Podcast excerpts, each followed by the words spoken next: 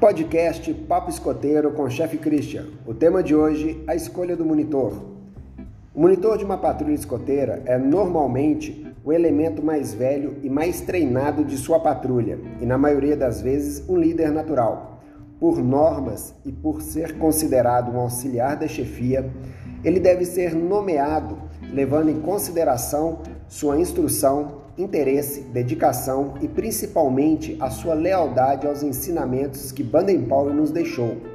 O conselho de patrulha deve indicar o seu monitor, que normalmente, mas não obrigatoriamente, é aceito pela chefia para exercer o cargo, sendo sempre referendado pela Corte de Honra.